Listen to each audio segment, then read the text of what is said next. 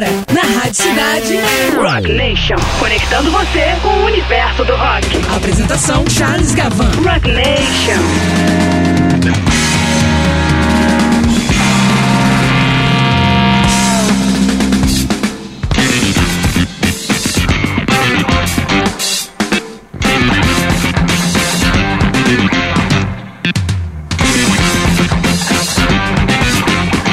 Olá, amigas e amigos, muito boa noite para todo mundo. Eu sou Charles Gavan e sejam todos muito bem-vindos, caríssimos ouvintes, a esta edição do Rock Nation que está começando agora. O programa aqui na Rádio Cidade, você sabe, onde todas as tribos se encontram, onde você encontra o melhor do rock and roll em suas vertentes, tendências e épocas. E a gente segue junto aqui na Rádio Rock até às 8 da noite. Muito bem, Nesta edição do Rock Nation, a de número 11, nessa quarta-feira, 16 de setembro de 2020, a gente confere como ficou o trabalho de grandes bandas e grandes nomes da década de 70 na década seguinte, a década de 80, época de muitas mudanças estéticas, algumas provocadas pelo surgimento do punk rock nos anos 70 e também pelo surgimento de outras ondas, como por exemplo a própria New Wave, o pós-punk, o eletropop e muitas outras tendências que surgiram. Os nomes que a gente vai conferir aqui hoje, gigantes nos anos 70, tiveram que se adaptar às novas sonoridades da década de 80, onde muita coisa mudaria. Começamos com a volta do Deep Purple em sua formação clássica, claro, com o vocal de Ian Gillan, e a gente ouve a faixa título do disco Perfect Strangers, de 1984. Depois do Deep Purple, a gente confere White Snake e fechando esse primeiro bloco de Rock Nation, você ouve o Judas Priest do vocalista Rob Halford. Então vamos lá, vamos conferir o Deep Purple em 1984. Vamos lá.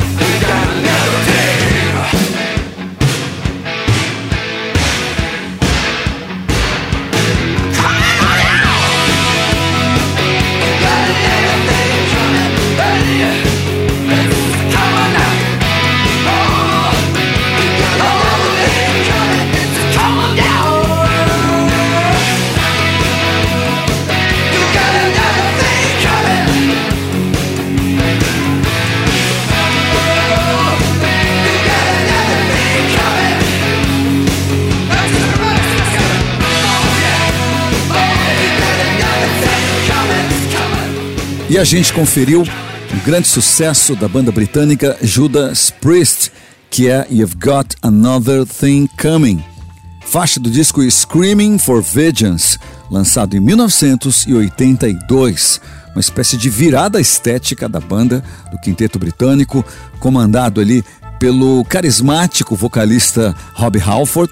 Lembrando que o Judas Priest esteve aqui no Brasil no segundo Rock in Rio, em janeiro de 1991 foi um showzaço, mas enfim, nessa virada aqui dos anos 70 para os anos 80, Judas Priest deixando para trás aquele heavy metal mais barroco, mais cheio de, de detalhes e de malabarismos instrumentais, né? E fazendo um som mais direto, assim, mais fácil de entender, mais acessível. Muita gente acabou acusando o Judas Priest de fazer um heavy metal comercial, coisa que eu não concordo. Bem, Antes nós ouvimos a banda capitaneada por David Coverdale, que havia sido vocalista do Deep Purple nos anos 70. Então a banda, você sabe, é Whitesnake, que também esteve aqui no Rock in Rio, porém no primeiro Rock in Rio, em janeiro de 1985, um showzaço. Então, esse disco foi o, o show que o Whitesnake trouxe para esse Rock in Rio. O nome do disco, o nome da faixa título é Slide It In.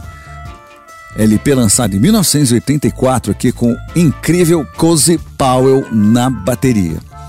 E abrindo essa edição de Rock Nation, nós ouvimos o Deep Purple com Perfect Strangers, faixa que deu nome ao seu disco de 1984. Aqui o Deep Purple, como disse aqui na abertura do programa, retornando com aquela que todo mundo diz ser a sua formação clássica, que é Rich Blackmore na guitarra, Roger Glover no baixo John Lord nos teclados, Ian Pace na bateria, o incrível, um dos maiores do rock and roll britânico e, consequentemente, do mundo, Ian Pace, e nos vocais, Ian Gillan. Muito bem, vamos em frente. Vamos para o segundo bloco e a gente confere o trabalho solo do guitarrista, produtor e compositor, mestre do rock and roll britânico também, Jimmy Page, aqui no seu disco solo chamado Outrider. Vamos ouvir a faixa Wanna Make Love. E na sequência a gente confere Peter Frampton, com seu disco lançado em 1981, faixa título também, Breaking All the Rules. Vamos lá.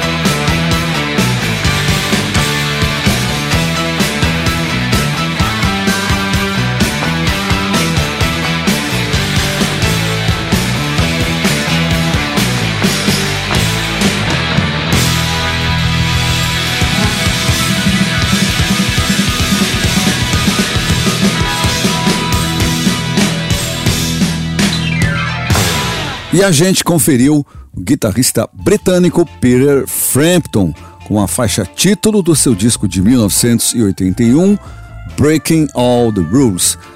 É um título de disco sugestivo, porque nos anos 70 Peter Frampton fez muito sucesso na condição de galã, de ídolo pop, com o disco Frampton Comes Live, o álbum duplo que mais vendeu na história da música pop, salvou a gravadora AM Records de uma falência.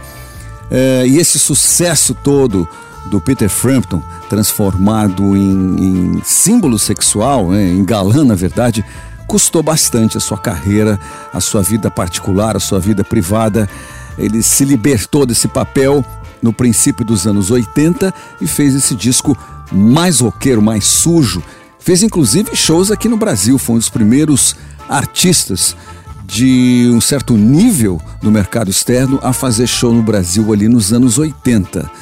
Então, esse é o disco dele, inclusive essa música, se eu não me engano, foi tema de comercial de cigarro. Você que está aí do outro lado deve saber, né? Breaking All the Rules. E antes nós tivemos o ex-Led Zeppelin aqui em gravação de 1988. O compositor, guitarrista, produtor, enfim, arranjador, Jimmy Page, com Wanna Make Love, do disco Outrider de 1988. Lembrando que Jimmy Page também montou um projeto paralelo na década de 80 chamado The Firm, com vocalista, ex-vocalista na época da banda Bad Company, Paul Rogers. Nessa edição, a gente está conferindo como ficou o trabalho de grandes bandas da década de 70 na década seguinte, a década de 80.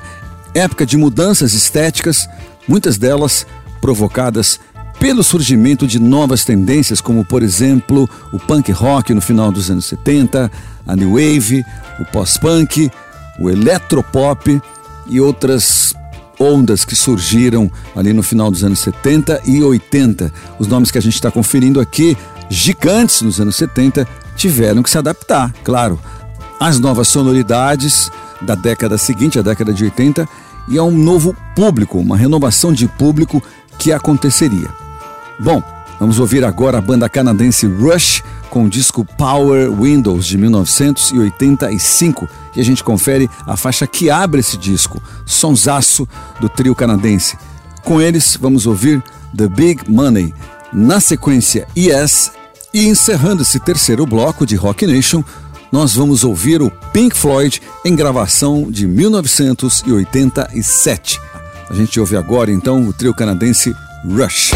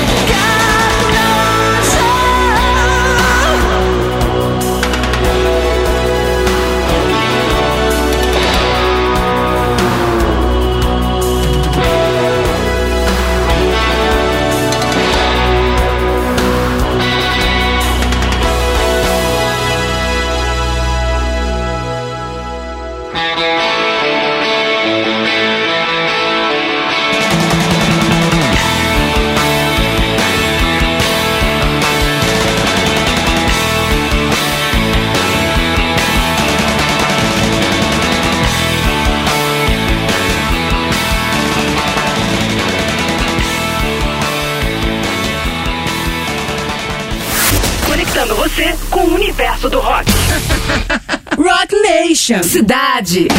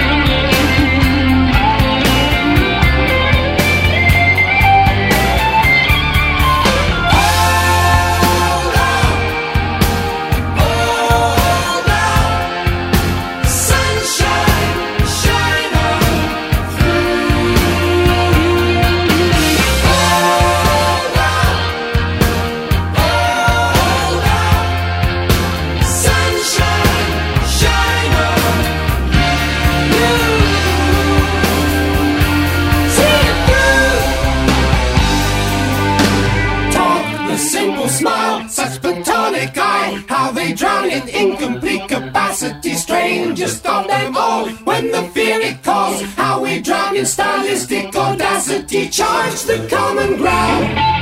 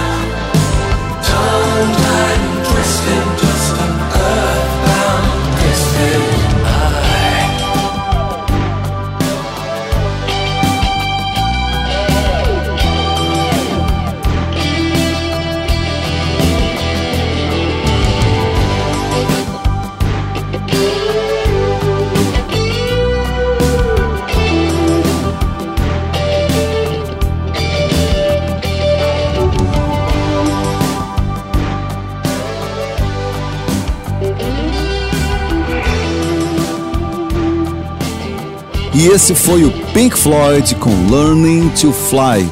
Aqui nesse trabalho, sem Roger Waters, principal compositor da banda, todo mundo sabe disso, né? Aqui o Pink Floyd era um trio composto por David Gilmour, vocais e guitarras e violões, claro, Richard Wright nos teclados e vocais e na bateria Nick Mason. Essa faixa está no disco A Momentary Lapse of Reason e Learning to Fly é a faixa que arrebentou nas rádios na época.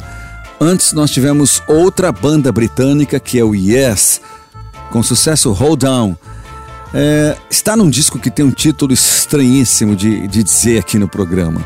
É um número 90-125 ou se você prefere 90-12-5. Nome estranho para um trabalho, né? É, o disco foi lançado em 1983 e essa faixa também arrebentou nas rádios brasileiras. Antes, nós ouvimos o trio canadense do incrível baterista Neil Peart, que infelizmente se foi em janeiro deste ano, consequência de um grave câncer que ele tinha no cérebro. É meio difícil de dizer isso aqui, mas quem era fã do Rush e do baterista Neil Peart sentiu muito a sua partida precoce, aos 60 e poucos anos. Então, com o Rush, nós ouvimos sucesso do disco Power Windows, lançado em 1985, é a faixa The Big Money, com os vocais de Geddy Lee, ele também baixista e tecladista da banda, e o incrível guitarrista Alex Lifeson. Esse foi o Rush, no meio dos anos 80. Som bastante diferente do começo da carreira ali nos anos 70. Bom, vamos para o último bloco desta edição do Rock Nation, conferindo grandes nomes dos anos 70, reformatando o seu trabalho na década de 80. E agora a gente confere mais duas bandas dos patrimônios do rock britânico, que é The Rolling Stones e depois, fechando o Rock Nation, The Who, em gravação do disco Face Dances de 1981. Então agora a gente ouve Stones do disco Dirt Work de 1986. Vamos lá.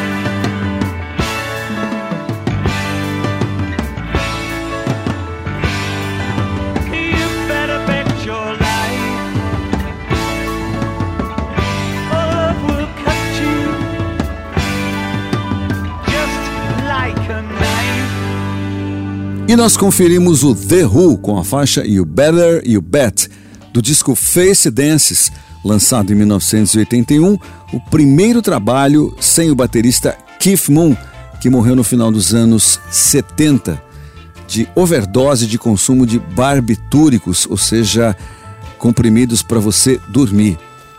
Mais tarde, o The Who voltou para a estrada, voltou para o estúdio e o baterista ali que substituiu Keith Moon era Kenny Jones, baterista da banda Small Faces, ali nos anos 70. E antes, nós tivemos os Rolling Stones com One Hit to the Body, faixa do álbum Dirty Work, lançado em 1986. Na bateria o incrível Charlie Watts. É isso aí, pessoal. Rock Nation chegou ao fim. Eu tô indo embora, mas deixo você na companhia da minha queridíssima Andréia Barana, que segue aqui com você noite adentro. Maravilha, pessoal. Rock Nation estará de volta aqui na próxima quarta-feira. É isso aí. Um bom final de noite, uma boa semana para você e até a próxima quarta com mais Rock Nation. É isso aí, pessoal. Tô indo embora. Tchau. Você ouviu? Rock Nation. Aqui na Rádio Cidade.